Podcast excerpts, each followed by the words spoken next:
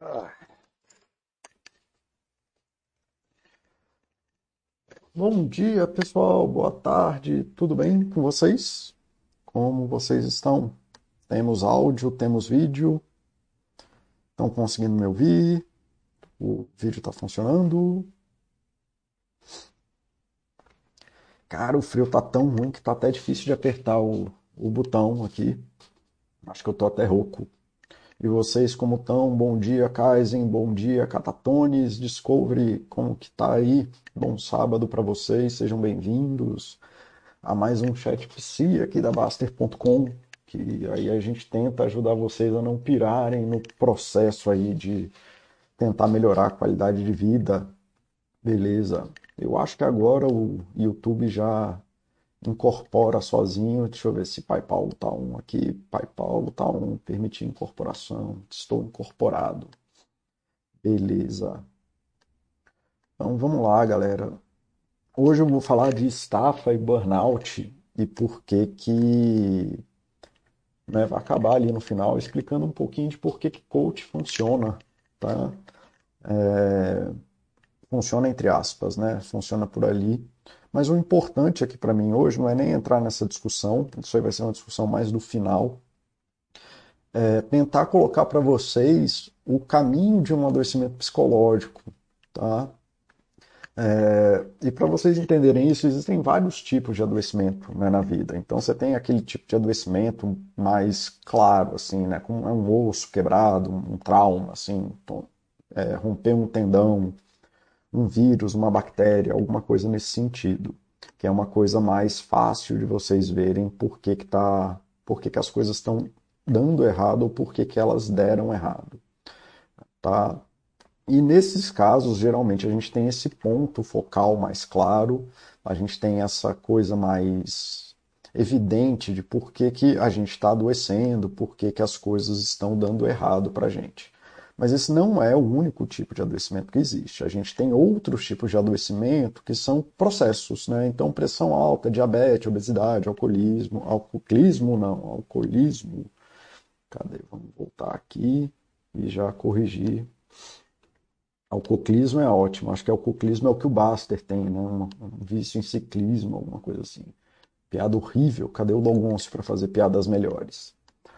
É, então, assim, o alcoolismo, né, eles são processos, né, são adoecimentos complexos. Então, o que, que é complexo? É que ele tem várias pontas, você nunca vai ter o ponto crucial ali da coisa, que você move uma peça, né, então uma coisa simples é uma coisa que só tem uma peça, né, você troca aquela peça, volta, trocou aquela peça, pronto, acabou, é simples. Uma máquina complexa é uma máquina que depende de várias peças. Então, os adoecimentos complexos, são aqueles que têm várias pontas e que ocorrem no tempo. É muito difícil você perceber, né, inclusive, o processo de adoecimento, porque ele não tem essa uma peça que deu errado. Né? Por que, que uma fábrica pegou fogo? Geralmente não é uma coisa só. Por que, que um avião cai? Né? Então, mais um, um treco que tem tanta redundância como um avião. Geralmente é uma coisa complexa, várias coisas têm que dar errado ao mesmo tempo para cair o avião. Dificilmente vai ser uma coisa isolada só tá? É... Tá? E boa parte dos adoecimentos psicológicos, né, de como que as pessoas acabam entrando em estados psicológicos de sofrimento, tem a ver com esses adoecimentos complexos. Né? Poucas vezes é uma coisa assim traumática, às vezes acontece, mas tipo um acidente de carro que gera uma fobia de dirigir. Mas mesmo nesse caso, mesmo que seja uma coisa assim de você tem uma, um, um momento claro ali em que a, começou o adoecimento, a pergunta que um psicólogo vai fazer é por que, que a pessoa não conseguiu se restabelecer, né, ou restabelecer o psicológico é, de uma forma natural. Né? Por que, que os fatores de proteção da vida dela não foram suficientes para ela voltar para o ritmo normal? Então, por exemplo, o luto, quando você perde uma pessoa querido, uma pessoa querida, é, ele é uma coisa normal e a gente espera sintomas de depressão. Então a gente espera ali, depois de você perder uma pessoa que você gosta muito, que você vá ter sintomas, né, ou vá ter atitudes muito parecidas com o que uma pessoa deprimida vai ter. E isso não é um problema, né? Isso aí é uma coisa natural da vida E aí a gente tem lá nas nossas orientações de saúde, depois ali de cinco semanas mais ou menos, se a pessoa continua no processo de luto, isso já a gente já não toma isso como naturalmente. Então, porra, Paulo, eu tenho cinco semanas para poder voltar para minha vida? Não, não é isso. Você tem cinco semanas ali que a gente olha sem imaginar riscos que você vá conseguir reestabelecer o teu psicológico ou começar o processo de reestabelecer teu psicológico. E se isso não aconteceu, não é por causa da morte da pessoa que você não conseguiu. Provavelmente vão ter N coisas que aconteceram da tua vida, dentro do caminho da tua vida, que geraram essa dificuldade. Então é um adoecimento complexo. Então, por mais que você tenha uma situação complexa ali, uma situação simples acontecendo, no sentido de ser fácil de ver a coisa, por que, que você não se restabeleceu, geralmente é uma coisa complexa e precisa de uma atenção. E assim como os N vícios, né? A gente não se pergunta mais por que, que uma pessoa ficou viciada em droga tal, viciada em trabalho, viciado na esposa, viciado em sei lá o quê. Né? A gente sabe hoje em dia que o vício é muito relacionado é, ao tipo de vida que a pessoa tem, porque a gente é exposto diariamente a coisas que poderiam viciar. Então a pergunta não é por que, que essa coisa vicia, porque a gente é exposto a isso naturalmente. A pergunta é por que, que a pessoa se fechou naquele padrão de vício. Isso é muito mais importante do que entender o mecanismo de vício. Por que, que a gente se fecha em redes sociais? Porque a gente tem relações sociais vazias, porque a gente tem dificuldades de montar relações sociais. Por que, que a pessoa é viciada numa droga? Porque a pessoa é, tem dificuldades em estabelecer é, produções, né, uma vida que gere prazer de curto prazo, ou alguma coisa assim, por que a pessoa é viciada em maconha, fuma 3, 4, 5 baseados por dia? Provavelmente porque ela usa maconha para lidar com ansiedade, ela não tem as ferramentas para lidar com ansiedade. Então a gente imagina hoje em dia, principalmente o adoecimento psicológico, como esse processo de adoecimento que acontece dentro de um mecanismo complexo. E como o Oshi colocou aqui, eu já falo isso em vários chats e eu vou repetir isso a ao infinito, porque é o melhor, é, a melhor condução de saúde que a gente tem hoje. Como hoje colocou aqui, a psicologia usa o pensamento contextual de múltiplos fatores concorrentes ao longo do tempo. E a gente vai tentando encontrar quais são os processos que favorecem o adoecimento, quais são os processos que né, te protegem do adoecimento e a gente vai começar a tomar medidas aumentando esses fatores de proteção. E quando eles são suficientes, geralmente o, o, a pessoa para de ter esses tais sintomas de adoecimento. É, e aí o Alisson está falando aqui que isso aqui é tipo o BS do mal, literalmente os ativos com pesos investimentos nos passivos que temos valor negativo. É alguma coisa nesse sentido, Alisson, é bem isso mesmo. Bom dia, Lorde da Moeda, você queria participar ao vivo, conseguiu vir hoje. Bom dia, Alisson, bom dia, Oxi. Dessa vez vocês não vão ver o chat porque eu consegui abrir uma telinha aqui do lado que eu consigo acompanhar vocês, tá? Mas eu posso, eu tô lendo aqui, se precisar responder alguma coisa mais direta no chat, eu vou lá, tá bom? Então você tem esse modelo de estafa e foi um dos primeiros modelos que levou ao, ao entendimento do burnout, né, da estafa de trabalho, do, do burnout de trabalho, que aqui a gente vai trabalhar ele como, como uma metáfora grande. É, e a gente tem N processos que pode levar a N tipos de adoecimento com mais ou menos risco, tá? E esse modelo do Frauenberger é uma ótima metáfora para exemplificar como, assim, de forma genérica, alguns padrões que a gente toma na vida aumentam o nosso risco em uma história contextualizada. Então, isso que o Osh falou, que não tem um fator, né? A gente sempre tem que olhar para as coisas da vida da pessoa como um todo, é, conseguir é, montar essa cadeia de acontecimentos que acumulam esses riscos de uma, um entendimento muito fácil. Tá? Então não fica procurando aqui exemplo da exceção. Eu sei que com o seu, filho, o seu tio, com o seu primo, com você foi diferente. É, os 12 passos do Freundberger não, geralmente eles não chegam no final, né? Então você não é que você começou o primeiro passo, você vai chegar no décimo segundo. É uma metáfora para você conseguir se situar numa coisa que é absolutamente complexa, que vai gerando esse acúmulo de fatores de risco. É, e você poder se situar na sua vida, inclusive, para poder entender como que essas coisas se conectam e concatenam, porque é muito difícil ver isso num processo de um ano, seis meses, dois anos às vezes, tá? Então não fica procurando o exemplo da exceção, isso só vai prejudicar você. Eu sei que com você a sua história deu certo, e é por isso que você está falando aqui, por isso que você não virou mendigo. Então, assim, mas eu estou falando aqui de uma história que vai do início ao fim, quando o final é trágico. Então saiba que o final trágico ele está aberto a todos nós, não é uma coisa é, que a gente, né, uma virtude nossa previne a gente do trágico, isso inclusive que eu vou defender aqui, isso é uma das coisas que eu vou levar lá no final para falar de por que, que o coach é perigoso. É, mas que assim, né, de forma geral o coach é perigoso. Eu mesmo não tenho nada contra os caras. Né? Eu nem, nem falo com eles, então não teria nem como saber alguma coisa deles. Mas por que, que o método de coach é perigoso? Então, assim, vamos tentar abrir aqui um pouco de empatia, um pouco de caridade hermenêutica, de fazer, se tentar entender o que eu estou dizendo, ao invés de tentar se proteger da informação caso ela, caso ela pareça estranha para você ou caso você não concorde. O que eu estou tentando passar aqui para vocês é uma metáfora de um adoecimento muito complexo é, que, claro, por ser complexo, muitas coisas podem acontecer. A maioria das pessoas, de fato, não chega no final da linha, mas provavelmente você conhece uma pessoa na tua vida, se tu tem uns 35, 40 anos, provavelmente você conhece um ou dois casos que chegou nessa linha, né, no 12 estágio lá. E se você fala assim, caraca, como que a gente chega, né? Como que alguém chega nesse lugar? É, é essa história que a gente está contando, e para mim o importante é vocês entenderem que todos nós estamos suscetíveis a isso.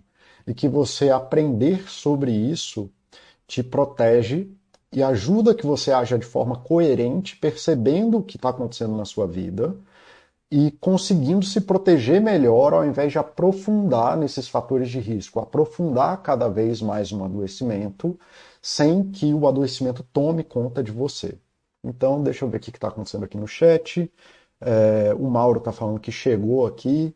Que bom, Mauro, que você chegou. Eu já tinha visto aqui uma outra mensagem do Kaizen que não apareceu nesse chat. Está aqui.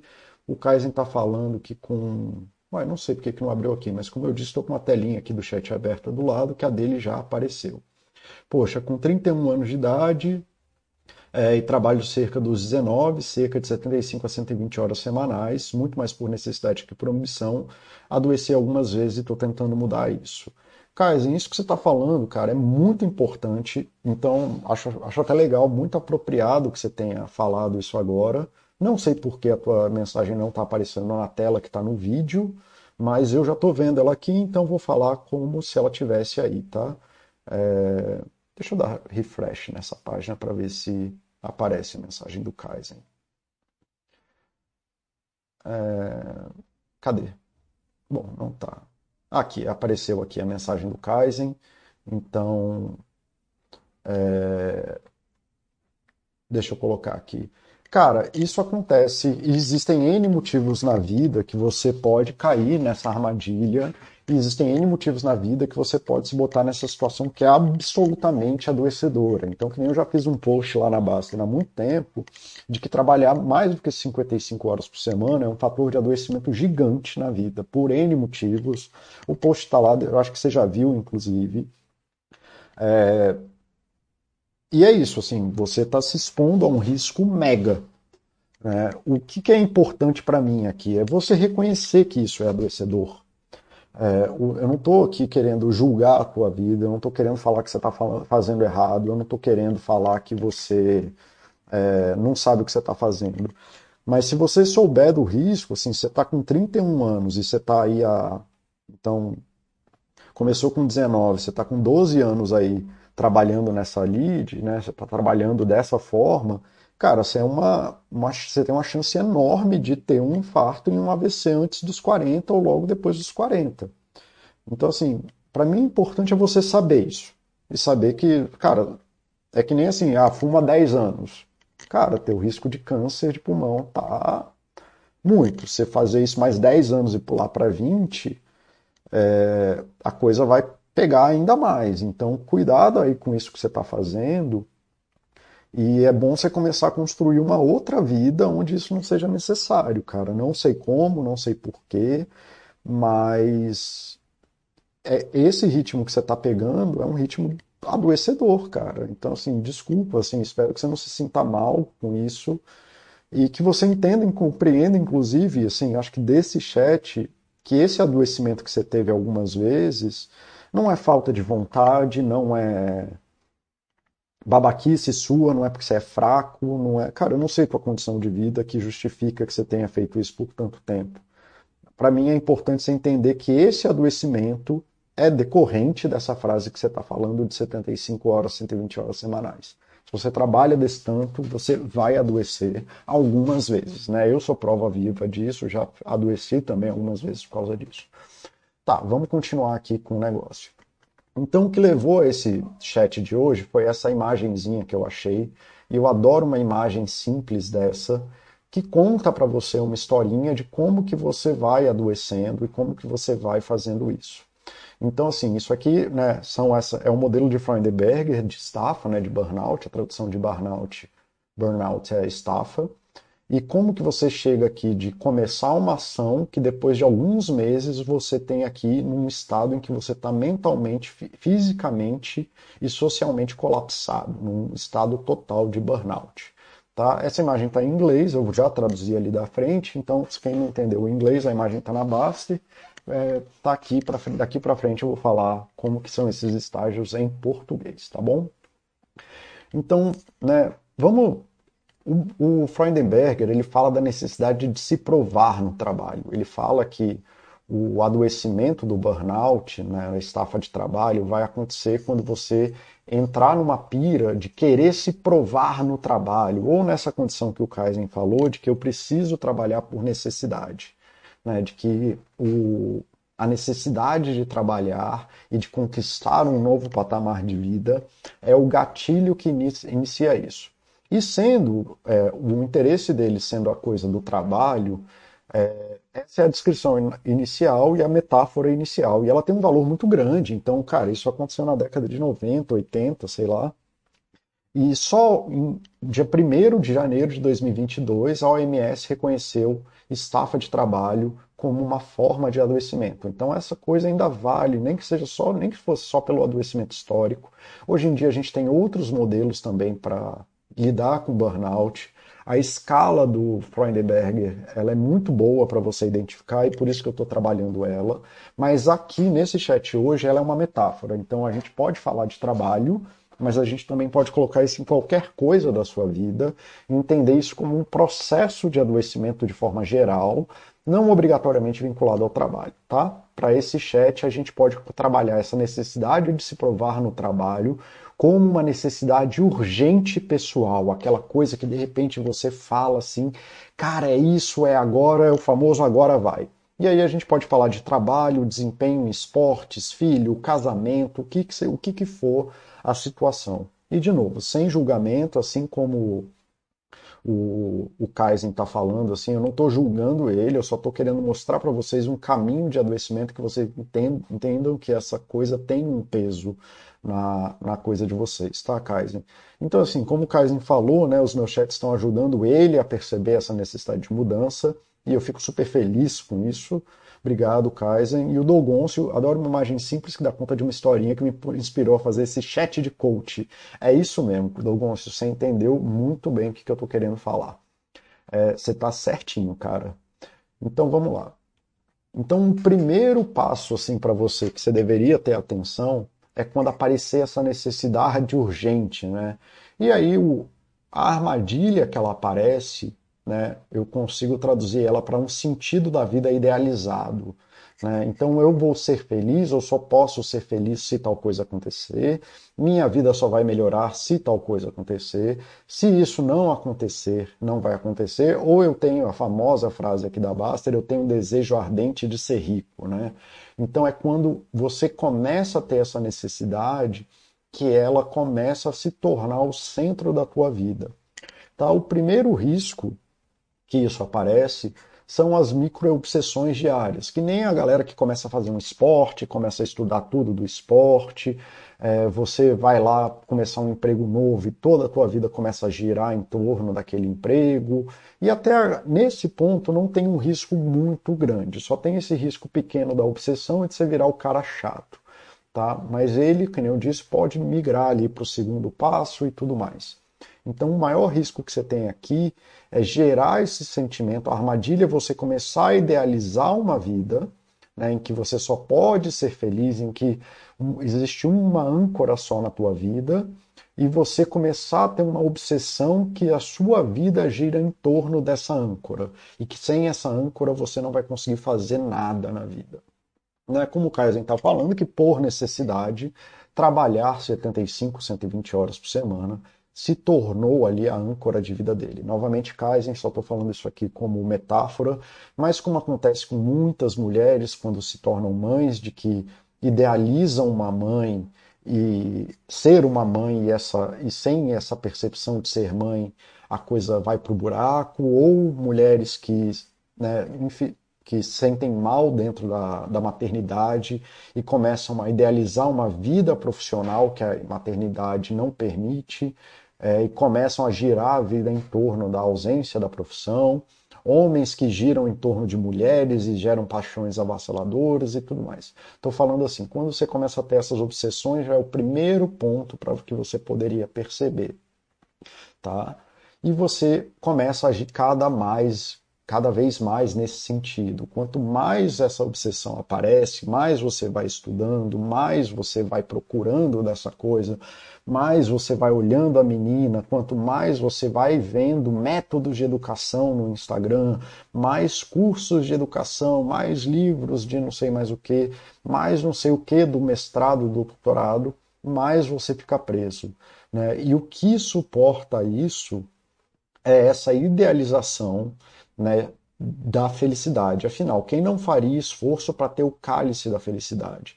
Né? Então, a ilusão de que o seu mundo é perfeito naquela coisa de eu vou ser feliz, ser, é o que faz todo o esforço valer. E aí você. Afinal, assim, se eu tivesse de fato certeza de que eu seria feliz de alguma forma, né, quem não faria isso até o final? Mas essa certeza quase sempre é um desejo é uma ilusão, é um desejo de ser feliz naquela condição, muito mais do que uma coisa que de fato faz. Eu quero ser chefe, gerente do meu trabalho, voltando à minha metáfora original, e aí eu vou ser feliz quando eu for gerente. Muito pelo contrário, isso deve ser uma bosta como é em qualquer emprego, porque todo emprego tem partes ruins. Ter filhos ter, tem partes ruins, a idealização da perfeição, né, gera essa coisa completa e aí você se empolga, tá bom? É... E aí a armadilha, a armadilha que acontece nesse momento, cara, ela é muito foda, porque quando você começa a obsessão, tudo dá certo, tudo é lindo, tudo é maravilhoso. Né? Você começa a trabalhar mais, aí acontece um monte de coisa legal na tua vida, você começa a cuidar do filho, começa a acontecer um monte de coisa legal, você compra um monte de traquinana lá pro teu filho, você começa um namoro e aí passa lá 50 horas, né? Tudo que você faz é em torno da namorada, fica tudo lindo, você passa a viver em torno da namorada, e aí você recebe reconhecimento, dinheiro, né? Vem aquelas frases, não sei como você consegue, você é o melhor namorado do mundo, é, isso, assim, você começa a agir muito, no começo do que você começa a agir muito dentro de uma atividade, vem um monte de recompensa imediata, vem um monte de coisa legal acontecendo. E o risco é a felicidade perdida, né? Muitas vezes a origem dessa necessidade ardente de ser risco, de ser rico, já é uma felicidade perdida, tá? Já é uma coisa que está perdida, já é uma coisa. Então a, a mãe que quer ser perfeita do outro lado, tem um medo de falhar com o filho. O cara que precisa ser gerente tem um medo de falhar como ser profissional. Então a felicidade já estava perdida, a pessoa já estava em conflito, e é nesse lugar que entra a ilusão. E aí, como ele começa a se esforçar numa coisa que ele nunca fez antes, ele começa a ter algum reconhecimento, e reconhecimento é uma das coisas, das ferramentas mais poderosas do mundo. Conseguir fazer coisas, né, mesmo que minimamente, é uma ferramenta muito poderosa. E a felicidade de curto prazo atende essa felicidade que já estava perdida. Você começa a ter valor numa coisa quando você estava com uma percepção de não ter valor. O que leva para o segundo passo, para o terceiro passo, você estava lá triste, né? infeliz sendo pobre, ou até classe média, quanta gente de classe média aqui na Baster.com mesmo, que poderia ter uma vida mais tranquila, jogar as coisas num passo bom, abre mão né, das, dos pilares dessa vida que ele construiu, uma vida boa, e por conta desses desejos ardentes começa a negligenciar né, o, o que tem para poder estourar esse reconhecimento, essa sensação de vazio. Não é incomum aqui no, na Baster, é uma coisa até frequente, pessoas querendo mudar de profissão. As pessoas perguntam muito aqui na Baster.com sobre mudança de carreira. Né? Eles estão infelizes na carreira que têm, e aí geram uma ilusão de que uma carreira nova vai ser satisfatória. E se você olhar todos os posts que tem sobre isso de carreira, você vai ver que todo mundo quer mudar de carreira. Né? Então, assim, porque toda carreira profissional vai ter problemas depois de 10, 15 anos. Depois de 10, 15 anos, tudo fica chato. Se você não começa a trabalhar outros pilares de vida, as coisas ficam chatas mesmo. Só que aí, como a gente estava nesse lugar que começa lá no, no, no ponto 1, lembra que tudo começa numa necessidade de provação, a gente começa a abrir mão de algumas coisas. Geralmente, as primeiras coisas que vão para o saco é sono, alimentação, descanso, esportes, amigas e hobbies. Afinal, você está lá querendo o cálice da felicidade, você está na ilusão de que a coisa e a vida vai ser perfeita, e que quando você conquistar aquilo, quando você virar médico, quando você virar advogado, o mundo vai ser maravilhoso. Então, né? Vamos trabalhar enquanto eles dormem, porque os fins justificam os meios. Então a gente pode abrir mão da nossa vida, a gente pode abrir mão de pilares tão importantes da nossa vida como sono, alimentação, descanso, esportes, amigos e hobbies, ao ponto né, de que o futuro mágico vai ser um futuro bom. Tá? E aí a gente começa a negligenciar as próprias necessidades.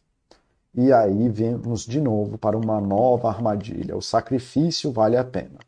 E aí eu estou falando que, lógico, não dá para fazer nada sem algum sacrifício. Ter filho implica que no primeiro ano você vai dormir mal. Mas existe uma cultura de amor ao sacrifício que te faz homem, pai, mais mulher, mais homem, mais pai, mais mãe, mais profissional. Tá? Tem uma, uma, uma coisa bizarra que eu, eu sou contra o no pain, no gain por causa disso. As pessoas, lógico que existe algum bom senso nisso, mas a, a, ilusão que as pessoas vivem é de que quanto maior a dor, maior o prêmio. Muito pelo contrário, a dor é um sinal de estresse do nosso corpo. A dor é o nosso termômetro de que a gente está chegando nos limites do corpo. Então, quanto maior a dor, na verdade, maior o risco. Quanto maior a dor, mais o teu corpo está percebendo que você vai estourar alguma coisa. Então, a dor não tem relação com o prêmio, a dor tem relação com o risco. Tá? E o risco é esse: quanto maior a dor, mais no curto prazo você pensa, porque o teu corpo vai estar preocupado com um risco iminente, existindo ele ou não, e quanto maior o risco iminente, menos você consegue agir racionalmente. Então agora, para quem está iludido na coisa do perfeito, achando que está fazendo um movimento de longo prazo, fechou o primeiro ciclo da piração. Você acha que começou. Então, se você chegou nesse ponto em que você justifica né, de uma forma dessa, de quanto mais dor, maior o prêmio, só os que sofrem ganham e etc., você fechou o primeiro ciclo da piração, porque agora você está agindo no curto prazo e cada vez mais agindo menos racionalmente, fingindo que está agindo para o longo prazo. Tá? E essa, isso é um marco, gente. Eu juro para vocês que quando meus pacientes estão nesse lugar, eu já sei que o tombo vai ser grande e se tudo der certo, eles caem no quarto ou no quinto estágio. Tá? Eu tento daqui, quando o paciente está nesse lugar, eu já tento montar sistemas de segurança que quando ele cair, ele vai ter como se reerguer. Tá? Eu não tento nem evitar, porque a ilusão vai fazer é tão grande que ele vai se afastar da terapia. Então o que eu tento fazer aqui não é nem tirar a pessoa desse lugar. É só criar o sistema de proteção para quando ele chegar num lugar ruim, ele ter como sair. Tá? Não sei se isso faz sentido para vocês, mas é assim que saúde funciona. Deixa eu ver o que o pessoal está falando aqui. O pessoal falou algumas coisas aqui. Vou sair aqui para ver, fazer um exame, depois termino para ver o chat. Vai lá, tomara que esteja tudo bem contigo, hoje. Vai lá fazer seu exame. Paulo, foi mais ou menos isso que eu falei no post mais cedo. Depois de 10 anos, não tem mais nada no mundo que seja tão legal como foi. Pode até ser mais legal por um lado, mas do outro lado sempre vai ser muito chato. É isso, cara. Né? Um casamento bem sucedido não é o casamento que tem problema, que não tem problemas.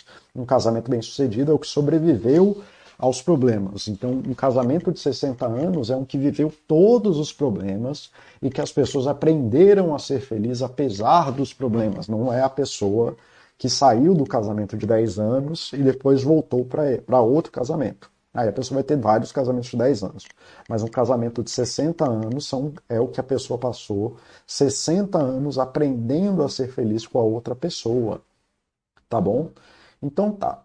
Nesse aqui, quando você passa a negligenciar suas próprias necessidades sem perceber que isso é um problema, sem perceber quais as trocas que você está fazendo, a gente fechou o primeiro ciclo da piração. Vão ter mais dois, pelo menos.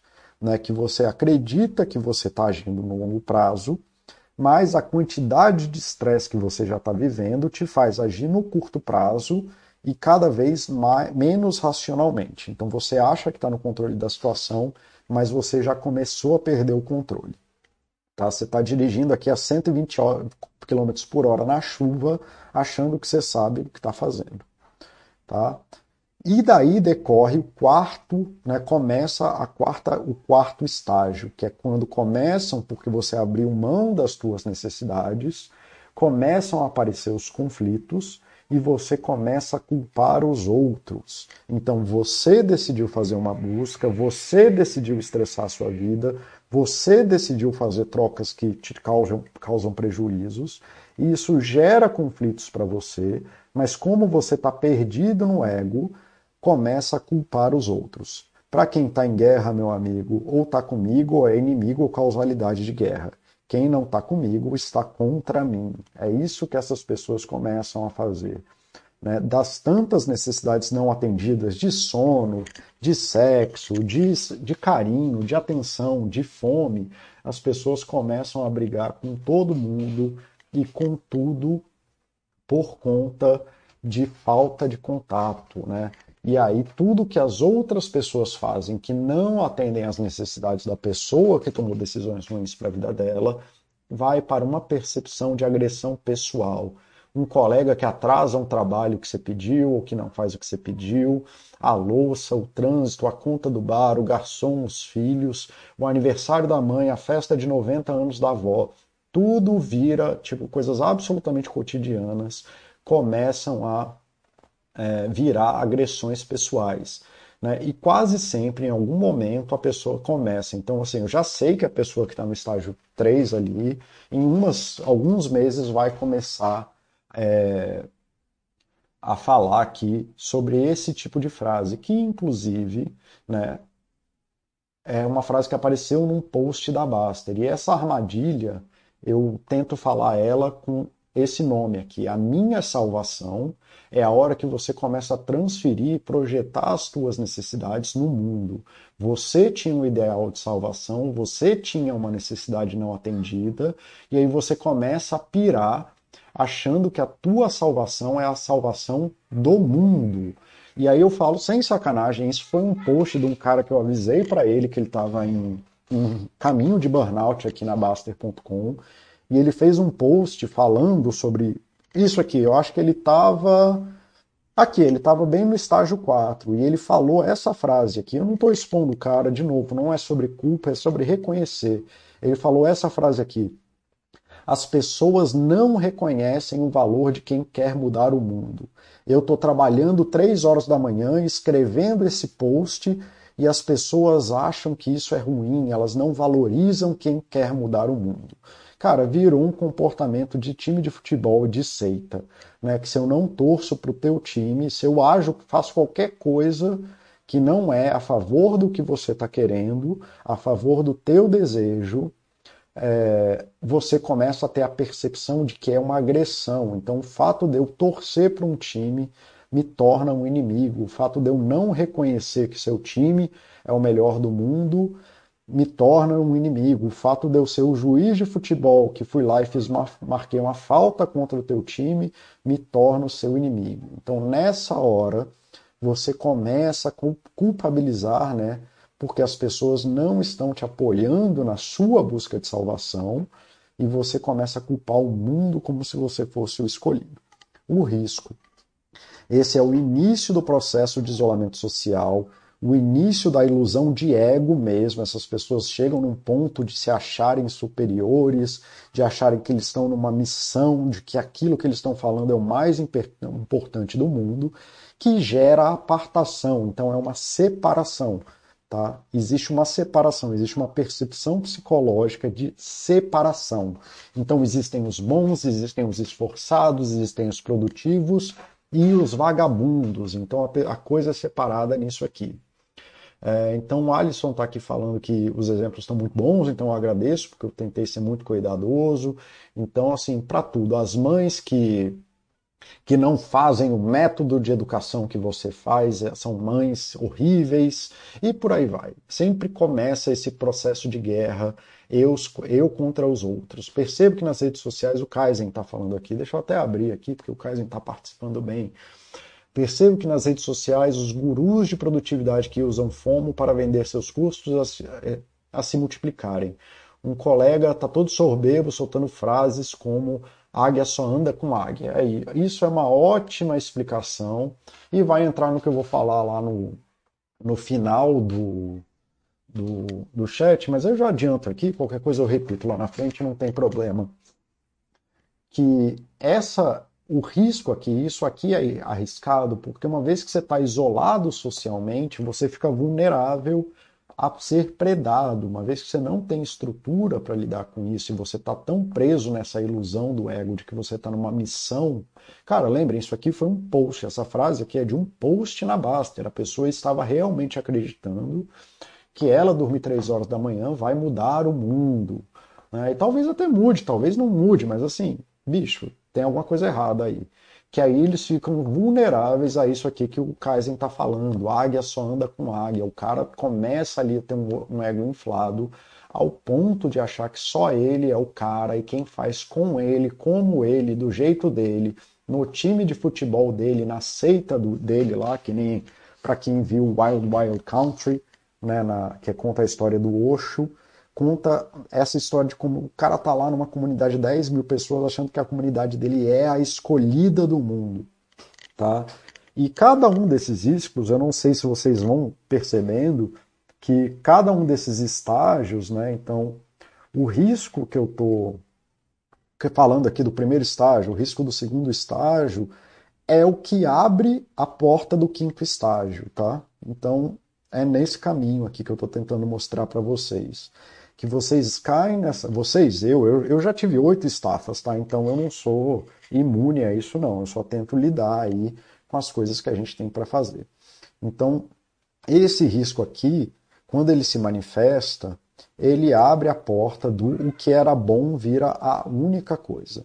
Então, o que era para ser uma busca da felicidade, de uma necessidade não atendida, vira o único caminho. Aí, como o Kaizen bem colocou aqui, então eu sou águia, eu tenho que ser águia, e se eu não for águia, e se eu não andar com águia, eu vou morrer. Né? Então nada mais faz sentido, porque o cara já destruiu ali boa parte da rotina e dos hábitos saudáveis dele. A separação já causou uma distância imensa da vida cotidiana, e a única saída que ele tem é fazer mais do que ele está fazendo, seja trabalhar, seja cuidar do filho, seja é, praticar esporte, seja droga, seja lá o que é. O que antes era uma ilusão de tudo ou nada começa a se tornar uma realidade de tudo ou nada. E aí aquela necessidade de se provar, acumulada com todas essas coisas, está mais latente do que nunca. Então não só o cara tinha uma necessidade de provar que tem valor, ou provar que é mãe, provar que é esportista, provar que é o cara que aguenta tomar todas, Agora ele precisa porque é o único caminho que sobrou na vida dele. E aí aqui é quando a gente já está no quinto passo, né? A gente vai para o sexto já já. Quando der certo, vai valer a pena. Aí essa é a coisa, assim, aí tá vendo? É porque a águia vê mais longe. Pode ter, tenho certeza que esse amigo do Kaizen vai falar isso assim, não, é porque a gente aqui tem olho de águia e a gente está vendo mais longe. Né? Existe uma percepção das coisas ruins da vida ainda, O cara tá percebendo os sacrifícios, mas ele não adequa as ações. Né? Tem sempre aquela última a distância do que foi quebrado, né? então a distância do afastamento de vida parece maior do que fazer um último sprint. Então, assim, não, cara, eu vou fazer essa última aqui e a coisa vai dar certo e aí vai melhorar e aí tudo vai mudar. Aí ele fica rodando nessa, nesses últimos sprints, mas ele já está no buraco. Nessa hora ele já tem uma percepção de que ele está sofrendo. E aí ele vai, a saída dele é o vício em fazer mais do mesmo, e aí ele vai cavar ainda mais o buraco, ele vai lá né, fazer mais uma vez, ele vai tentar mais uma vez. Deixa eu ver o que, o Alex está falando aqui. Eu falava que quem dorme depois do almoço é fraco, quem fazia esporte era vagabundo. Olha que grau de babaca que eu era. Pô, tamo junto, Alex. Eu, é, eu sou o bicho campeão dos babacas, cara. Assim, puta que pariu. Eu tenho. Ver... Não é vergonha, assim, mas. Nossa, bicho, eu era o campeão dessas babaquices, assim. É, tamo junto, não, que nem eu falei, não é motivo de vergonha, não tô querendo acusar ninguém. Só estou falando assim que quem está nesse lugar aí já pode olhar e se perceber, falar assim, bicho, quem está dormindo depois do almoço é porque está cansado. Então, é uma pessoa que está precisando descansar. Quem faz esporte está cuidando de si, né? Não é vagabundo, cara. É, o Lorde da Moeda já comentou aqui sobre achar que eu sou o cara que tomou o comprimido vermelho da Matrix, né? Que só eu sei que tô certo, né? Bem arrogante. É, cara. É isso, é essa apartação social, né? Isso é foda, né, cara? isso me trouxe um, um, um senso de ser antissocial mais forte. É, eu durmo depois do almoço. Eu queria voltar a dormir depois do almoço, Mauro. Isso me fazia bem, muito bem. Abra, muito obrigado pelo chat. Eu que agradeço, Abra, por estar aqui, bicho. Eu tenho visto que você tem aí tido uns insights muito bons aí, né? Então vamos lá. A negação do sofrimento. Quando o cara se perde aqui, aí é um, até o que o Alex estava falando aqui. É, né, o cara chega nesse ponto com o ego inflado dentro da cultura da dor e com a sensação de ser o escolhido ali. Então, aí o, o, relato de quem já passou, galera. Vocês acham que eu fico inventando essas coisas? Eu não invento. Isso aqui são histórias que eu já ouvi 200 mil vezes, tá? E aí, bicho, o ego inflado, a cultura da dor, a sensação de ser escolhido, a ilusão da felicidade, né, da busca daquela necessidade, se combinam formando o Capitão Planeta. E né? O sofrimento é latente, todo mundo na tua vida já te comunicou, já tentaram te ajudar. Você está comendo mal, dormindo mal, vivendo mal, sem praticar esporte, as coisas já estão causando problema, mas aí todo sofrimento vale a pena, que nem o Alex falou aqui em cima, cara. Né? Dormir é coisa de vagabundo e praticar esporte, como é que é? Deixa eu voltar aqui. Dormir é coisa de fraco e fazer esporte é coisa de vagabundo, né, cara? Então, assim, Tá vendo? São relatos reais, gente. Vocês têm que começar a perceber isso né, como coisa, como uma coisa de adoecimento. Então, comer mal, dormir mal, viver mal causa os problemas, mas vale a pena porque só os grandes conseguem. É águia com águia. Logo mais isso acaba. Amanhã eu mudo. Você começa a negar o sofrimento, né, ainda na busca daquele mundo idealizado. A armadilha, a qualidade do. Esse cara, essa é foda. Né? Eu tive um cara que eu ouvi uma vez ele falando assim: porra, Paulo, toda vez que eu entro nessa, quando eu começo a trabalhar 12 horas, logo mais eu começo a trabalhar 12 horas pior do que eu trabalhava em 8. Né? Então, em 12 horas, eu faço o trabalho que eu fazia em 4. Então, ele começa trabalhando 8, pula para 12 porque estressa o trabalho, e aí em 3 semanas a qualidade do trabalho dele de 12 horas é o equivalente que ele fazia em 4. Então a armadilha é a queda de desempenho, a queda da qualidade do trabalho, que cai absurdamente, mas a única coisa que, que vale é o esforço. E aí é quando entra essa. Desculpa, gente, tossi aí no ouvido de vocês. Aí é quando essa coisa do águia anda com águia, do quem dorme depois do almoço é fraco, vai cobrar caro, bicho, vai cobrar muito caro. Porque né, a única coisa que está valendo agora é o sofrimento, e aí a cultura da dor, o, o masoquismo psicológico fecha o segundo ciclo, porque você não tem mais ferramenta pessoal para poder lidar com essas dificuldades. né? já não tem lá muita força para fazer nada, mas a única coisa que resta é fazer mais. E o risco é a implosão das tuas estruturas de vida, tá? O afastamento total da família e do social. Né? Como você nega os problemas, as dificuldades, já está brigando com todo mundo, né? já não está mais cuidando de você, você está cheio de necessidade não atendida urgente e tudo mais, não tem mais caminho fácil para pedir ajuda, só te resta fazer mais. A ilusão se torna real. A ilusão de que o caminho era trabalhar e só existia esse caminho se tornou real não porque o trabalho é bom, mas porque você não tem mais acesso às coisas que você estava fazendo. Você se removeu do mundo e agora é você com você mesmo. Aí vem as teoria maluca de lobo, de o tubarão que anda sozinho, o mundo está colapsando e não tem mais nada para fazer, é você e você mesmo. A vida se tornou só o objetivo que você tinha. Se afastar de todo mundo é fácil porque você já quebrou as pontes que estavam lá. A armadilha, a percepção de isolamento te empurra ainda mais para o isolamento. Cada vez mais o viciado na ação, e aqui viciado é uma metáfora bem apropriada porque você faz como viciado, o viciado que continua usando a droga mesmo é, que isso vai te afastando de, daquilo que é bom na sua vida. E cada vez mais viciado na ação, cada vez mais afastado da vida que você queria. E aí o risco, meu querido, é daqui para frente tudo é possível. Daqui para frente é tiro, porrada e bomba. Colapso da estrutura social. O que era antes uma percepção de isolamento torna-se isolamento de fato.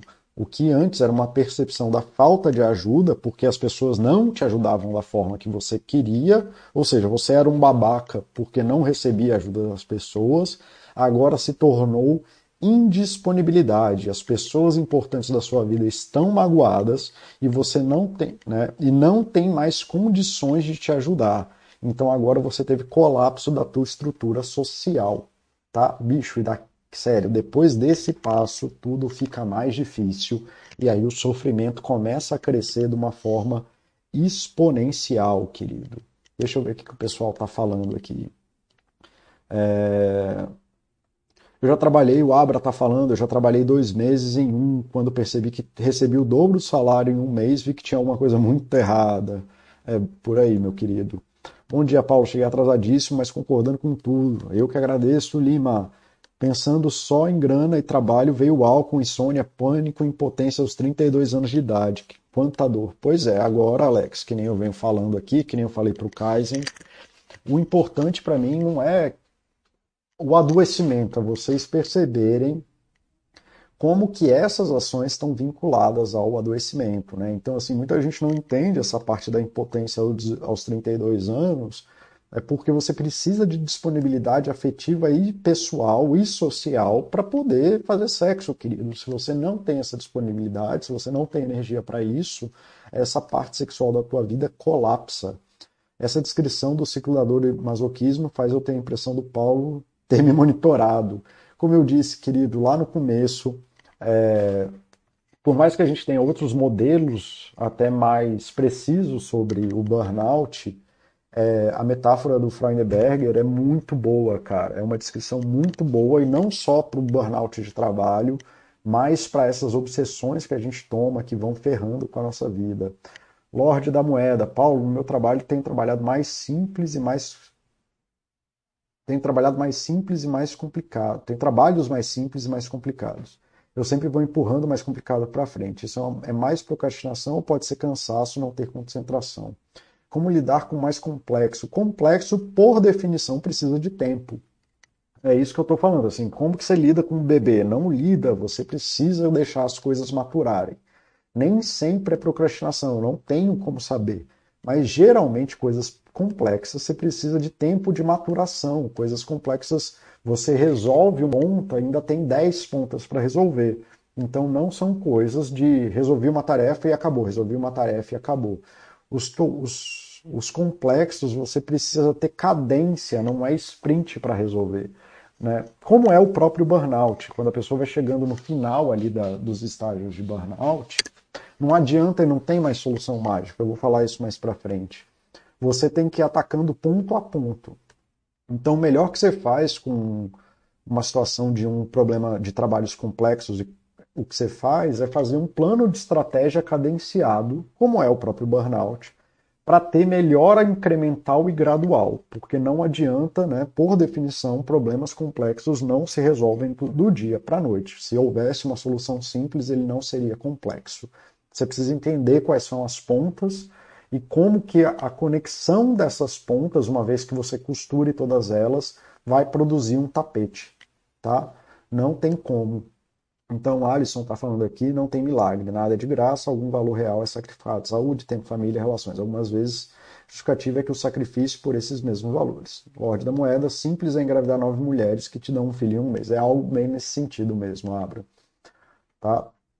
É, então, assim, quando você tem um colapso da tua estrutura social, o que, que acontece? O ego inflado nega a responsabilidade das ações. Você torna-se agressivo ao sofrimento do outro e evita o contato com a pouca chance que tem de reparação né, da própria vida, levando ao que era um isolamento de fato, virou um isolamento real, concreto, e que agora você precisa, precisaria de esforço, não é mais aquelas coisas de, de terapia de casal, não, voltem a namorar, não, existem mágoas que precisam ser remendadas. Né? Sabe a coisa do, do AA dos 12 passos? Não sei se vocês já viram os 12 passos do AA. Né? Não que eu goste ou deixe de gostar dos 12 passos, tá? Mas os, nos 12 passos. Ah, que maravilha. Eu acho que é o sexto. Não. Eu nunca lembro dessas coisas. Eu sempre faço essas coisas com o manual na mão. Também não. Pô, custava colocar ele de escrito? Ah, tá, cadê? Aqui, fiz, nono passo, fazemos reparações diretas aos danos causados a tais pessoas, sempre que possível, salvo quando fazê-las significa prejudicá-las ainda mais.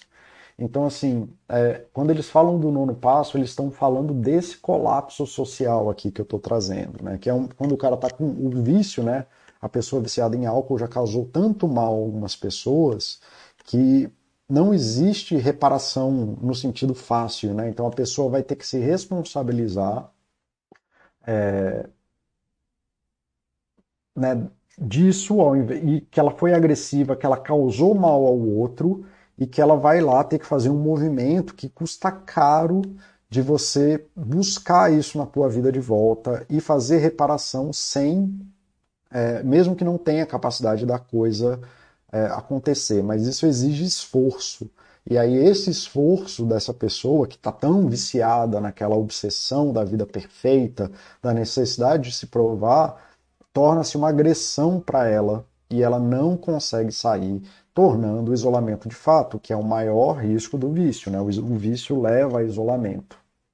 E aí leva a gente para o nono passo, despersonalização. Uma vez que a gente quebrou o nosso social, vocês precisam aceitar isso como verdade. Eu sei que é muito chato e que ninguém gosta disso. Uma vez que a gente quebra nosso social, nosso ego colapsa. Sempre, sempre. Nosso ego colapsa uma vez que a gente não tem mais o social apoiando a gente. Você virou as atividades que você tinha na vida. E aí você começa a viver o dia da marmota, tudo igual o dia inteiro. A falta de referentes sociais impossibilita o contato com saídas saudáveis do padrão de adoecimento. Lembra que eu falei que daqui para frente era tudo possível? A força de forma geral para trabalhar ou para ser mãe, para ser pai, para praticar esporte, sei lá o que, não existe mais, mas você continua com as atividades habituais, porque no sentido que eu falo habituais é de hábito. Você está fazendo porque tem que fazer, você não tem mais prazer naquilo. Né? Você usa a droga mesmo que ela não cause mais efeito positivo na vida, você se tornou ali uma pessoa fechada naquela atividade, aquela atividade tomou conta de você, e você não tem mais um ego, seu ego está colapsado, você virou a atividade que você pratica. Né? É aquela sensação de abrir o dia e não ver mais nada na sua frente. Tá? Né? E aí a armadilha é quando está preso, você quer sair. E aí ao invés de parar, respirar e avaliar a situação, e aparece a necessidade de outra saída mágica. Então aqui começam os riscos de drogas, rupturas explosivas, separação, amante, ir no puteiro, ir pro bar, demissão, agressividade, blá blá blá. Começa, bicho, daqui para frente tiro, porrada e bomba. Né? Geralmente nessa hora a pessoa já está também construindo ou já construiu um novo círculo social tóxico. Então, sabe aquela galera que o Alex falou do águia só anda com águia? Então, ele se afastou de todo mundo que ajudava a pessoa a cuidar de si e agora só tá com a galera do bar, com a galera do puteiro, com a galera maluca do trabalho, com aquele cara do trabalho que você sabe que rouba dinheiro, essas coisas, ou com usuários de droga e por aí vai. Então, a parte da despersonalização é foda. E, mano, daqui para frente, aqui já é a última linha, quando começa a última linha lá daquela imagem que eu postei. Né? Se vocês forem ver, deixa eu voltar tudo aqui. Se vocês forem ver, essa aqui já é a última linha. Né? Então, já aqui, estágio 9, despersonalização. Então, meu querido, aqui é quando a coisa fica feia, aqui é quando você está bastante ferrado já e aqui ainda daria para fazer alguma coisa, mas é a hora que a pessoa está tão desesperada que ela só vai atrás de solução mágica. E aqui, cara, se um paciente chegou nesse ponto, ele não está aceitando ajuda, é bem é possível, inclusive, porque ele começa em movimentos tão complexos que eu até afasto ele um pouco da terapia para a gente não entrar em conflito. Só para vocês verem como essa situação é complicada. Aqui é tiro, porrada e bomba. Né? Eu deixo a terapia ficar mais branda ou paro de conflitar com ele no processo, porque aqui se qualquer coisa começa a virar ruptura explosiva na vida da pessoa. Né? E geralmente quando seria bom entrar até com medicação, mas nem esse cara aqui ele não quer medicação. Ele está preso e ele quer sair a qualquer custo. Ele prefere usar droga a usar medicação. É impressionante, é contraditório, mas é impressionante.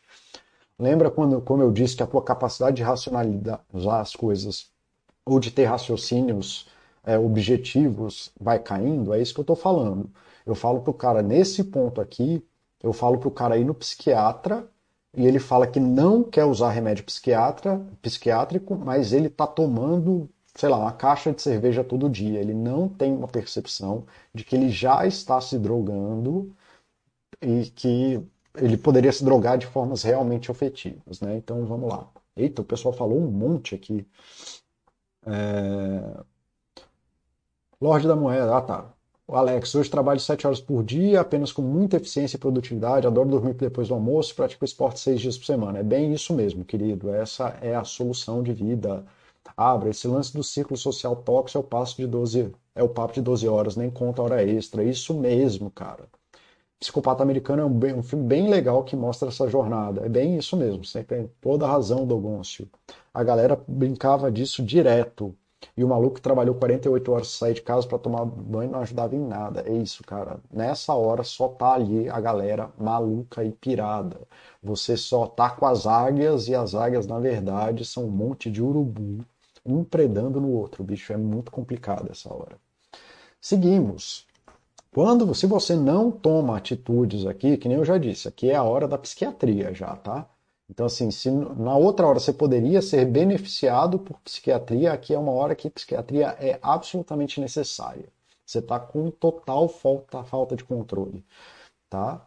Mas se você não foi, agora você está no 10, onde houve um colapso total da tua vida. Se você ainda consegue trabalhar de forma mecânica, as críticas são tantas que você nem ouve mais, você está tudo colapsando.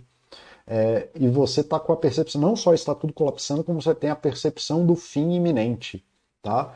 Ou começa ou se intensifica aqui o uso de drogas ou outro mecanismo de enfrentamento de risco, que seja vício por sexo, que seja é, agressividade, sair na porrada no meio da rua, que seja bater carro, bicho, começa todo tipo de piração, gastar dinheiro, compras, enfim tudo aqui começa a colapsar. E aí as saídas desses colapsos são em coisas de curto prazo, né, que trazem coisas, resultados, algum tipo de satisfação é, imediato. Né, e geralmente as coisas de de os mecanismos de enfrentamento imediatos envolvem assumir riscos, né? E o cara tá bebendo todo dia, comendo prostituta e voltando para casa bêbado e drogado e não entende por que, que perdeu a carteira, ainda culpa o, o, o governo por fazer blitz duas horas da manhã, porque policial não devia estar na rua, devia estar combatendo o crime. Né? O cara não percebe o que está acontecendo. Então, assim, armadilha, bicho, aqui já não tem nem mais armadilha, aqui você já está preso em todos os membros, todos os lados. Daqui para frente é muito complicado, qualquer movimento vai te arrancar a carne, inclusive as saídas de saúde. Risco, todos. Nem o que poderia ser bom tem mais efeito na vida, tá? Então, assim, mesmo se o cara já está nesse ponto e chega no, no nesse ponto do, do, de adoecimento no consultório é a hora que a gente pede afastamento do trabalho do cara, porque ele precisa de tempo e não dá tempo de fazer as coisas. Então, nem o que seria bom para ele vai ter efeito na vida dele. Mesmo as saídas de saúde vão causar dor intensa. Então, provavelmente a gente vai ter que fazer um movimento aí na vida do cara que ele nem que vai custar muito caro e começa, né, justamente por isso, porque até o que faz bem causa dor começam os movimentos críticos de adoecimento. Nessa hora é imperativo você ter acompanhamento psiquiátrico. Depressão, vazio exaustão. Não existe mais força nem sentido para as ações. Tá? Os movimentos passam a ser cada vez mais desorganizados, começa a faltar trabalho, abandonar filho, ficar parado por horas no estacionamento. Cara, começa a ter sintomas muito críticos mesmo, assim, até sintomas psicóticos, de delírio, de sensação de perseguição, é, enfim, por aí vai. A exaustão toma conta, não há mais opção de retomada da vida no curto prazo. O mundo ficou cinza, nada mais faz sentido. A minha frase de consultório nessa hora é que nem ganhar na Mega Sena da virada resolve esse problema. Esse agora o negócio já está tão ferrado que nem é um problema que dinheiro resolve nem ajuda. O cara poderia ganhar na Mega Sena e ele não, não ia ter uma melhora de vida. Eu estou falando sério. Essa hora aqui, bicho, é muito complicado. Muito pouco que possa ser feito no presente é a desconexão das coisas externas do mundo. Tá? A armadilha é essa, porque não tem mais nada no presente que possa apoiar. O ego já tomou conta de tudo e não, não existe mais nada. Geralmente o tratamento é no sentido de reparar o social, que é quando a pessoa já está tão mal que aí a gente precisa acionar, mesmo que contra a vontade dela, o social dela, ou internar a pessoa, se for o caso, né, tratando o risco de vida. É, então tem que reparar esse social, porque isso é uma esse esse reconhecimento esse cuidado. Se houver disponibilidade, ou construir um novo, que é a hora que a gente bota o cara no AA, se não tiver mais ninguém, esse tipo de coisa. E ainda assim, geralmente a pessoa não vê mais sentido nem tem disponibilidade para isso. O risco aqui é a hora que o day trader pula da janela. Então vocês não entendem como que o day trader pula da janela, é assim, é quando ele chega nesse lugar aqui. E isso aqui é um risco que a todos nós, todo mundo aqui está é, suscetível se for nesse movimento. Se fizer esse movimento, né, o day trade só é perigoso porque ele facilita muito o risco do day trade faz colapsar tudo isso muito rápido, né? Então esses passos que eram é, são colocados às vezes em oito meses, um ano e meio, dez anos de trabalho, no day trade, como você consegue estourar a vida do cara do dia para a noite, isso pode acontecer em dois meses, tá? Então assim, se vocês não entendem como é que acontece, isso aqui acontece, né? Essa é a hora que o day trader pula da janela. Então é por isso, não tem nada a ver com o trade em si. O trade só é o mecanismo, mas o que aconteceu foi toda essa historinha que eu contei. E aí, no décimo segundo passo, que é o final, é o colapso total físico, psicológico e social. E, bicho, eu não sei nem o que falar nessas horas. Eu, é o tipo de coisa que eu espero que ninguém nem nunca veja. É uma cena tão catastrófica que a única coisa que eu consigo fazer para apoiar o paciente é pular lá no buraco e ficar com ele. Eu juro, bicho, não tem nada para fazer. Literalmente a pessoa para de funcionar. A vida dela tá totalmente colapsada, só com hábitos de risco. É, tipo, passar o dia no bar, na cama, tipo, endividado e aumentando a dívida sem parar, assim, tá devendo já as cuecas e pegando empréstimo. E é, essa é a hora que algumas pessoas viram moradores de rua. Se você não entende como é que esses caras, é, o cara era executivo, virou morador de rua, não sei mais o que, era gerente e tudo mais, cara essa é a hora assim que essas bizarrices acontecem, que a gente acha que não tem sentido. Daqui, quando está nesse ponto, é seis meses de tratamento até a pessoa voltar a funcionar minimamente, cara. Então, assim, é, é horrível, bicho. Isso aqui é, é doído ver uma cena dessas, é doído trabalhar com uma cena dessas. E a única saída é reconstruindo o social da pessoa. Se não reconstruir o social para ajudar a pessoa a cuidar dela, bicho, fica muito difícil. Fica muito difícil, se não for impossível. Tá? Então, assim, isso aqui era contando essa historinha. Eu acho que a galera, né, até com vocês falando aí, é, tá falando aí. Deixa eu ver aqui que o pessoal acabou aqui. O pessoal brinca disso direito, é isso aqui que o, que o Abra estava falando, né? Que é bonito trabalhar 48 horas sem ir em casa, tomar banho, sem dormir, né? Que coisa maluca. Essa do preconceito com remédio da cerveja é muito boa e é real onde o trabalho, onde eu trabalho é cheio de workaholic, é um comportamento normal, cheio de gente que usa droga, bebe, vai no puteiro, é isso mesmo.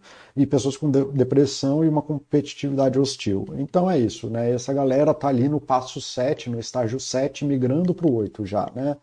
Então você vê ali que, como eu disse, essa é uma história real que acontece e a galera tá nisso, bicho. Isso é o fluxo real do trabalho. Ou dessa galera que é do workaholic, mas como eu disse, vale para muitas coisas na vida. Tá? Então, assim, esses passos não são obrigatoriamente lineares, tá? De novo, eu estou contando uma história aqui para ajudar vocês a perceberem coisas importantes. Né? Às vezes a gente pula do primeiro para o décimo, do primeiro para o quarto, do quarto para o nono, ou ficam batendo, indo e voltando do quarto para o sétimo, vai e volta, vai e volta, vai e volta. Tá? É mais importante para mim vocês entenderem os riscos e as armadilhas tá, que a gente tem nesses processos e poderem agir de acordo. A maioria desses processos acontece no tempo, então é muito difícil você perceber eles acontecendo no momento. É isso aí que o pessoal está falando lá, que eles já foram assim e que a galera do trabalho também está assim. A pessoa que está passando por isso geralmente está presa numa ilusão do próximo trade ou do turnaround aqui da Basta que a gente fala muito. E a maioria das pessoas não chega na última linha e é salva pelo social. Eventualmente o social faz tanta pressão que a pessoa consegue ser salva aí no meio do caminho sem ter os colapsos. Mas eu estou contando uma história de início, meio e fim. Tá? Então, assim, quando a coisa vai muito mal, a história é indo aí até o décimo segundo passo, cara. Então, assim, é, por que, que o coach é um problema? O coach geralmente é placebo, tá? E não é que todos os coaches sejam placebo, nem que todos os coaches são ruins. É porque, mas geralmente tanto faz você ter ou não ter um coach. Coach significa técnico. Né? Coach é técnico. Para quem não sabe inglês, a tradução da palavra coach é técnico, como é técnico de futebol, técnico de esportes. Tá? Nenhum técnico quer que o, que o esportista lesione. O técnico está lá é, facilitando o desenvolvimento do esportista numa atividade, numa atividade específica. O coach precisa do atleta. Né? Ele faz parte de um time, ele faz parte de um grupo e tudo mais. O coach de vida não precisa de vocês. Eles precisam do seu dinheiro. Eles precisam te convencer que o método deles, que você precisa do método deles. Eles precisam te convencer que o método deles funciona para você vender o método deles para outras pessoas. É um esquema de pirâmide, tá? Eles precisam fazer isso. E aí, qual é o risco? O único jeito de fazer, que nem aqui, cara, esse aqui é um ótimo exemplo é, do Kaizen. Onde eu trabalho é cheio de workaholic, é um comportamento normal, cheio de gente que usa droga, bebe, vai em puteiro, pessoas com depressão e uma competitividade hostil. O coach precisa que você venda o método dele. Para ele fazer isso, ele precisa falar que está tudo certo com você, querido. E aí ele vai te enganar em todas essas ilusões. Ele vai falar que todos esses riscos que você está gerando para você não são culpa sua. Ele vai falar que você, ele vai aumentar o senso de ego que você tem para fazer você vender o método dele, porque ele, ele preda não quando em você, ele preda no fato de que as coisas dão certo às vezes por motivos diversos. Né? Então, o PNL, as crenças limitantes, a personalidade verdadeira, o senso de realização que existe em você é suficiente para fazer a coisa acontecer, porque é isso que essa, esses amigos do Kaizen aí, amigos não, os colegas do Kaizen, é isso que eles querem ouvir. Não, sabe, não é o que acontece. Quando dá certo, não é por causa do método, é porque as coisas dão certas, porque o mundo suficientemente é bom e não depende da gente. 99% dos meus pacientes, inclusive os mais adoecidos, têm boa vontade estão tentando fazer o melhor possível mas isso não é garantia de nada. Essa, esses coaches, eles vendem essa ilusão e eles te dão a primeira coisa, lá do primeiro passo que você queria, que era essa necessidade de ser reconhecido pela coisa fantástica que você está fazendo. Então, boa parte da indústria do coach acaba fazendo parte das armadilhas e predam em cada uma delas, se isentando das responsabilidades que eles têm. Né? Quando dá errado, foda-se, e quando dá certo, ia dar certo por algum outro motivo, provavelmente porque teu social é mais forte do que você, e aí você conseguiu, ou porque de fato a atividade acabou, o estresse do trabalho acabou, ou porque você lesionou e não conseguiu mais se, é, se fuder, alguma coisa assim. E aí eles ganham a parte boa e você vende o método deles. Bicho, assim, várias vezes, apesar de eu ter um, um churn bem baixo, assim, de pacientes que entram em contato comigo e não querem, mas a primeira coisa que eu tenho que fazer na terapia é responsabilizar a pessoa pelas ações delas.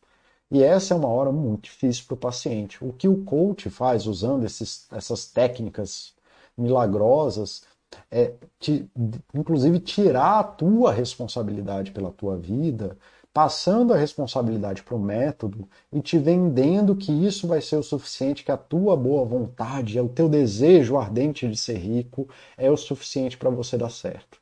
E bicho, isso aqui quase que fatalmente, se não faz você chegar no 12 segundo passo, isso eu estou falando da minha experiência de vida como terapeuta, como psicólogo, que já tive que limpar muita cagada de coach que faz esse tipo de merda.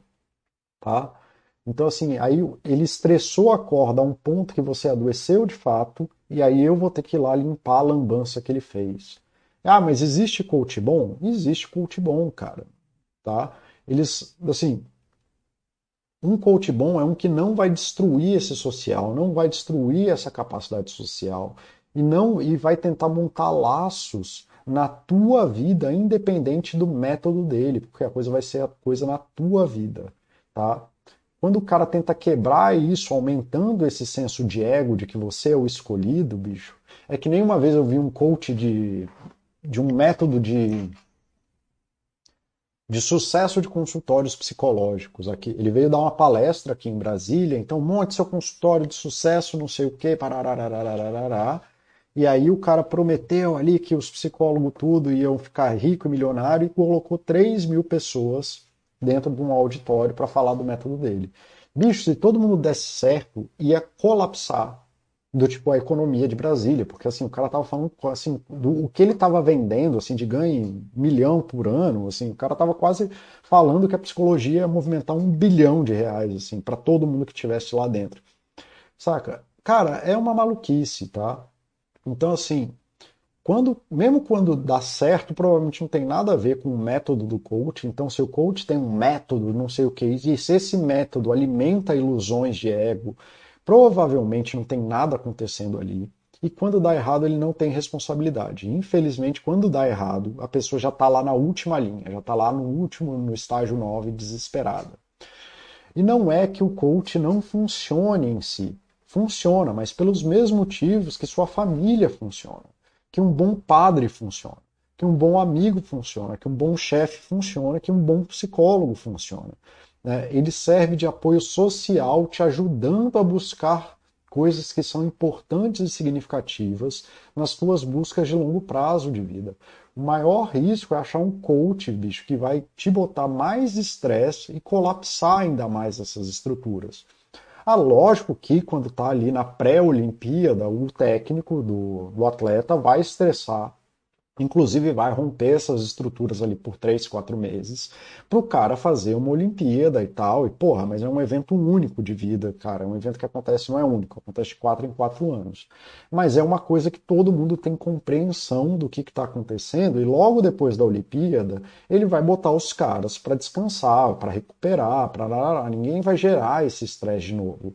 Esses coaches pirados geram essa busca infinita pirada, e quanto mais tempo você fica nessa busca, mais aprofundado você vai ficar, pior vai ser e mais vai aumentar o risco. Então, muitas vezes, é, o coach não funciona e isso é bom, tá? Porque aí pelo menos é só uma das coisas que você tentou e deu errado na vida, como grande parte das coisas que você fez. Ah, ele é desnecessário, mas me ajudou como uma boa conversa, aí ótimo. Se for uma boa conversa, querido, provavelmente é o que você precisa de qualquer jeito. Não é à toa que eu recomendo isso na Baster várias vezes. O cara chega aqui todo pirado, falando, fazendo um post imenso. A primeira coisa que eu falo é, bicho, vai conversar com quem te apoia, vai conversar com alguém que você confia, vai conversar com um terapeuta, que você está tão pirado que você está buscando uma solução mágica. Vai conversar com alguém que te ajude a entender o que, que você está perguntando e não uma solução mágica.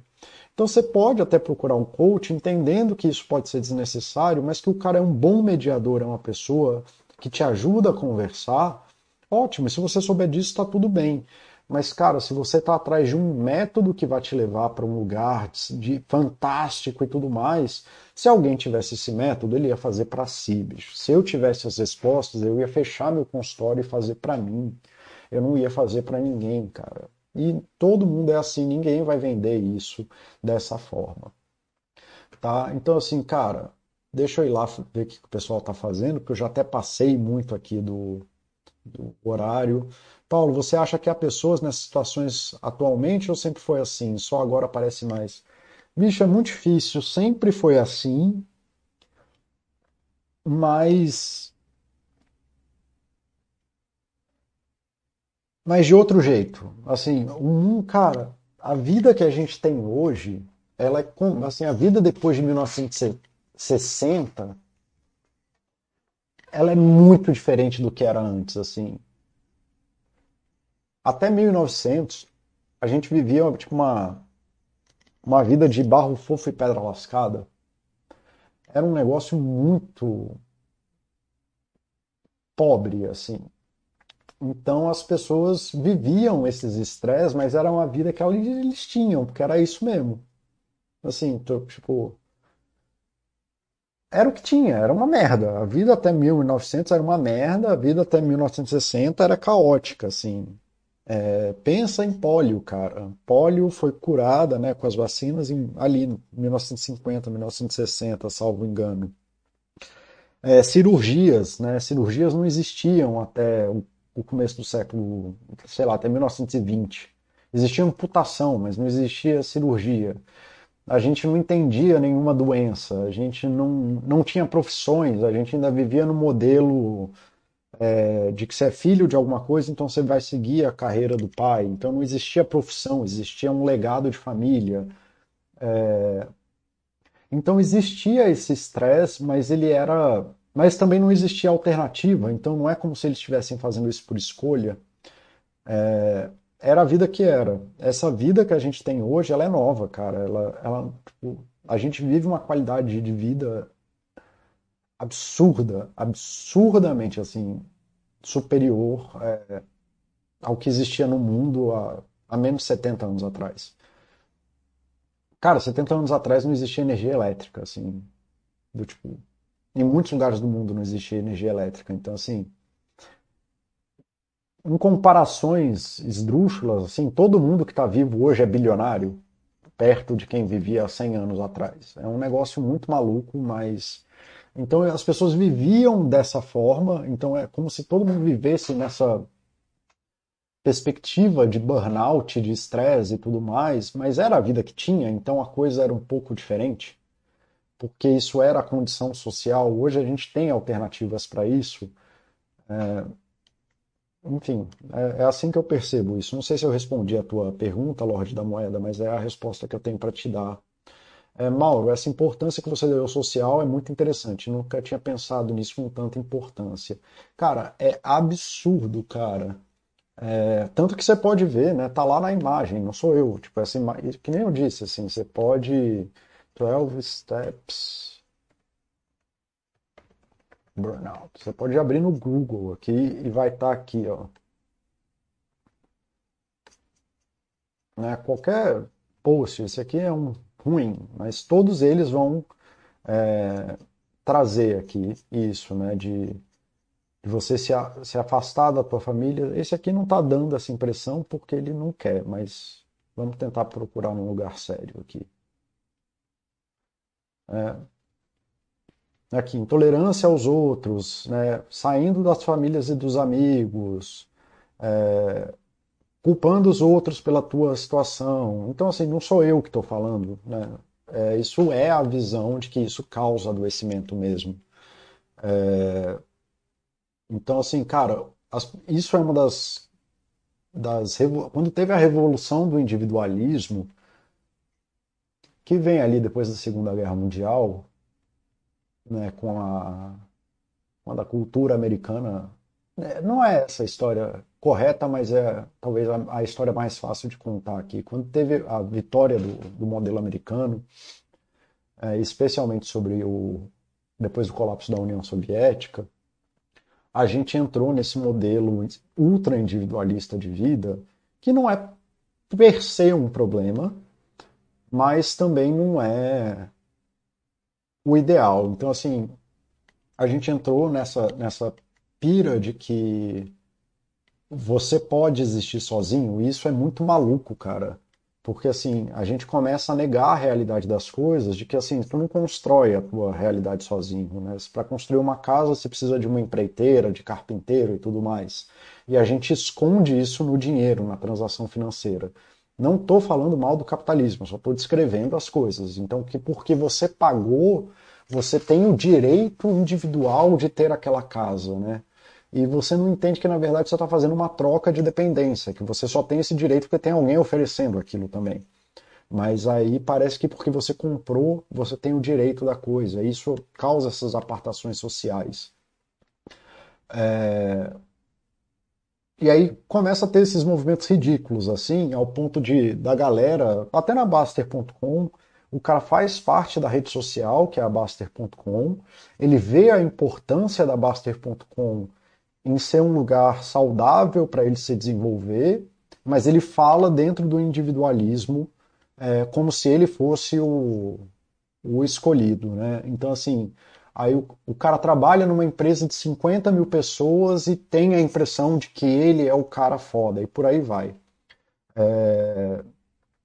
Então, assim, é, é, tudo muito difícil, assim, essa, esse ultra individualismo que a gente vê hoje, ele é contrário a essa ao que a gente vem estabelecendo como corrente de saúde psicológica, que não é que não existe um individualismo, mas é que é essa perspectiva que eu falo aqui do, do biopsicossocial, e que um dos pilares é esse social, e que se você fode o teu bio, você vai ter merda. Então, se fuder sua, sua fisiologia, você vai ter merda. Se você fuder sua psicologia, você vai ter merda. Mas o ultra-individualismo coloca isso só dentro da psicologia, como você pode criar uma psicologia independente do teu físico, né? Então, assim, não durma, não coma, não isso. Você pode negligenciar seu físico e você pode negligenciar teu social, por exemplo, que é isso que eu estou falando na coisa do, do workaholic, do burnout da estafa. É um cara que ele acha que porque ele tem uma uma individualidade profissional, ele pode negligenciar o físico e o social dele ao ponto de que ele vai morrer e ele acha que está fazendo certo. Então, é, é, nesse sentido, né? Essa, essa cultura ultra individualista, né? Que é um dos problemas que eu tenho com o estoicismo, por exemplo, é, por motivos pessoais, não quero entrar nessa discussão, mas de que, pelo menos, não, tô, não obrigatoriamente do estoicismo, mas de como a galera está vendendo o estoicismo de que é isso, tem que ficar todo mundo sozinho, preso dentro da própria realidade, dos próprios sentimentos, sem dividir nada com ninguém, sem se abalar com nada, e isso reforça esse ultra-individualismo. Então, dentro, assim, dentro da psicologia de forma geral, isso tem sido uma batalha muito forte que a gente tem trazido dessa da, da, importância de conexão social. Né? Na pandemia isso foi muito importante e o tanto que as pessoas se surpreenderam de estar tá, de tá adoecendo só porque estavam isoladas socialmente. Tá, Abra, é, fico surpreso de nunca ter caído num golpe desses. É, a gente dá sorte, bicho. A vida é suficientemente boa. Kaizen, tu poderia condensar esse conteúdo espetacular num livro, eu leria e releria sempre. É conteúdo muito rico e saudável. Cara, Kaizen, eu tô desesperado porque eu já escrevi um monte de coisa, bicho, e eu não consigo, é muito difícil escrever para mim. É, tô considerando aí, assim, tem, tô, eu, cara, eu tô com mais de mil textos já escritos e tudo mais, mas eu não consigo, é uma coisa muito difícil para mim. Se escrever sempre foi muito difícil para mim. É, eu entrar na Baster era justamente para eu lidar com essa coisa da escrita, foi uma das formas que eu me dispus a lidar com a escrita. Eu estou quase pegando um ghostwriter para tentar organizar meus textos, porque eu não estou conseguindo. Eu achei uma barreira que está sendo muito foda para mim e eu não estou conseguindo. É, Abra, minha sorte foi ter uma família que me ajudava pra caralho. Sim, sempre é o social que salva. É, Alex, viver sob estresse constante não é vida. Paula, a ideia de mérito é uma verdade, é uma história de ego. É uma história de ego, ninguém merece nada, bicho. É, você vai ter o que a vida te trouxer e você tem muito pouco controle disso, tá bom? É, ninguém é brutão sozinho, frase de um atleta de elite mundial do mountain bike. É, eu vi essa frase, eu adorei, inclusive, Kaizen. Investidor, why investidor, andei lendo sobre o efeito, se não vi que a filosofia Baster tem muito em comum. Fiquei, andei lendo sobre o efeito, se não efeito Zenão. Efeito Zenão. Cara, do que, que você está falando? Efeito Zenão. Efeito quântico. Bicho, não. Assim, eu não vou nem começar a ler isso, porque isso aqui vai. Vai. Efeito quântico. Eu, eu não sou físico, cara. Se tem a palavra quântico, ou você é físico nuclear e você fez física 3 e cálculo 3, ou é bullshit. Né? Tá, aparentemente é um efeito físico de verdade, então ele existe enquanto dentro. Se for isso que você está falando, ele é um, uma coisa do mundo quântico, então ele talvez exista, mas muito provavelmente não tem como é, extrapolar isso para alguma coisa de saúde. Efeito Zenão. Não, deve ser isso. Paradoxo de Zenão, lei da atração. Não, bicho, aqui é bullshit. Lei da atração, bullshit. O segredo do soltar, tá? Como, cara, tá, bullshit. Eu não vou nem me perder aqui porque é maluquice, cara. É... Talvez seja uma metáfora interessante, mas provavelmente não tem nada a ver com física, não tem nada a ver com quântico. É... Cara, não dá para você extrapolar fenômenos quânticos para a filosofia, para a mecânica, para o mundo real. Se você estudou Física 4, você sabe disso. É, e eu, pelo menos, não conheço ninguém que, que saiba resolver esse problema. Se você sabe resolver isso, você provavelmente deveria publicar um paper e ganhar um Nobel. E todo mundo que souber, quem resolver esse problema, né, vai conseguir unificar a, física clássica com a, a física mecânica com a física quântica. Então tem aí alguns milhões de euros te esperando é, e um Nobel também. A priori, eu não sou físico, você sabe melhor do que eu isso então. Eu não sei, não tenho nem capacidade, mas quando eu leio lei da atração, eu já sei que é bullshit e geralmente quando falam de coisas quânticas em saúde não é um MRI, é bullshit, tá? Porque aí o MRI sim ele produz imagens através de efeitos quânticos, mas é só isso, tá? É, não, não gosto dessas translações de física quântica para a saúde, geralmente é bullshit. Tá? Estoicismo é legal, mas está virando ferramenta coach de Instagram. O principal erro, meu ver, está ignorando a fragilidade humana. Pois é, era isso que eu tinha para falar. Acabei me estendendo meia hora além do que eu deveria. Galera, agradeço demais aí a participação. É... Eu falei tudo que eu tinha para falar? Falei.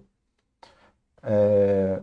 Então, cara, eu acho que eu atingi aí o objetivo do chat, pelo que está todo mundo comentando aí. É... Fez muito sentido, vocês conseguiram se, se ver né, nessas situações. É, eu também já falei, eu tive algumas estafas no meu período de vida. É, e, cara, como, como quem não participou aqui do chat falando ativamente, é, veja que isso é verdade, que a gente está a gente está suscetível a adoecer, não é eu ou você, ou, ou, é todo mundo, cara.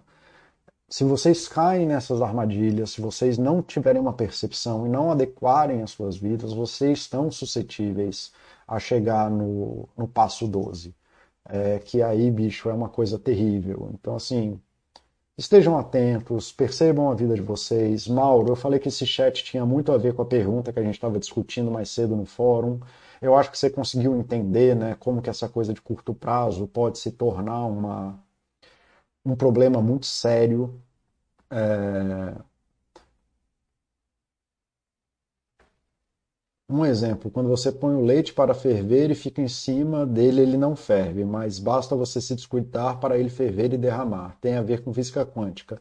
Não, tem a ver, cara, aí desculpa, eu vou te dar uma uma pancada, mas isso tem nada a ver com física quântica. Se você fez até física 4, tem alguma coisa errada. Isso tem a ver com o efeito das chances e randomicidade, de você estar tá querendo acertar o ponto preciso de alguma coisa. Tá? Isso, o leite ferver, a, torradeira pular quando você não está olhando, é só porque é uma atividade distendida no tempo, com que só vai acontecer em um ponto crucial. Então você tem muito mais chance de errar do que de acertar. É que nem pegar a onda verde do semáforo, não tem nada de física quântica, é só as chances. A estatística explica isso de um jeito muito mais fácil, mas eu não quero entrar nessa discussão, eu só estou respondendo porque as pessoas que estão lendo a sua pergunta é, precisam, pelo menos, entender a minha extrapolação. Tá? Leite ferver e torradeira pular tem absolutamente nada com física quântica, tá bom? É, lei da atração é uma bobagem, né? não, não vamos entrar nessa discussão porque aí né, a gente nunca tem como ganhar do bullshit. É, Paulo enriquece a minha vida, cara, que bom, cara, valeu. Oxe, obrigado por ter voltado, reveja aí, cara, acho que você vai gostar desse chat. Muito obrigado a todo mundo, Catatones, Lorde da Moeda, Alisson, um abraço a todos, é, bom almoços, que bom que você entendeu, querido. É, é, que bom que você entendeu a, a, proposta que eu trouxe lá na, na discussão que a gente estava tendo mais cedo lá no fórum.